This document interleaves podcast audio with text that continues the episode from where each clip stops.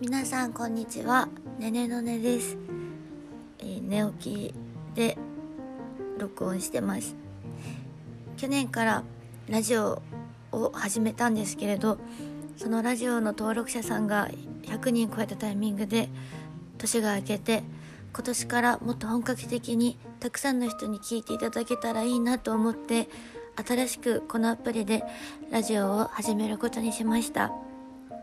普段はステージに立って歌を歌っている、えー人間をしているんですが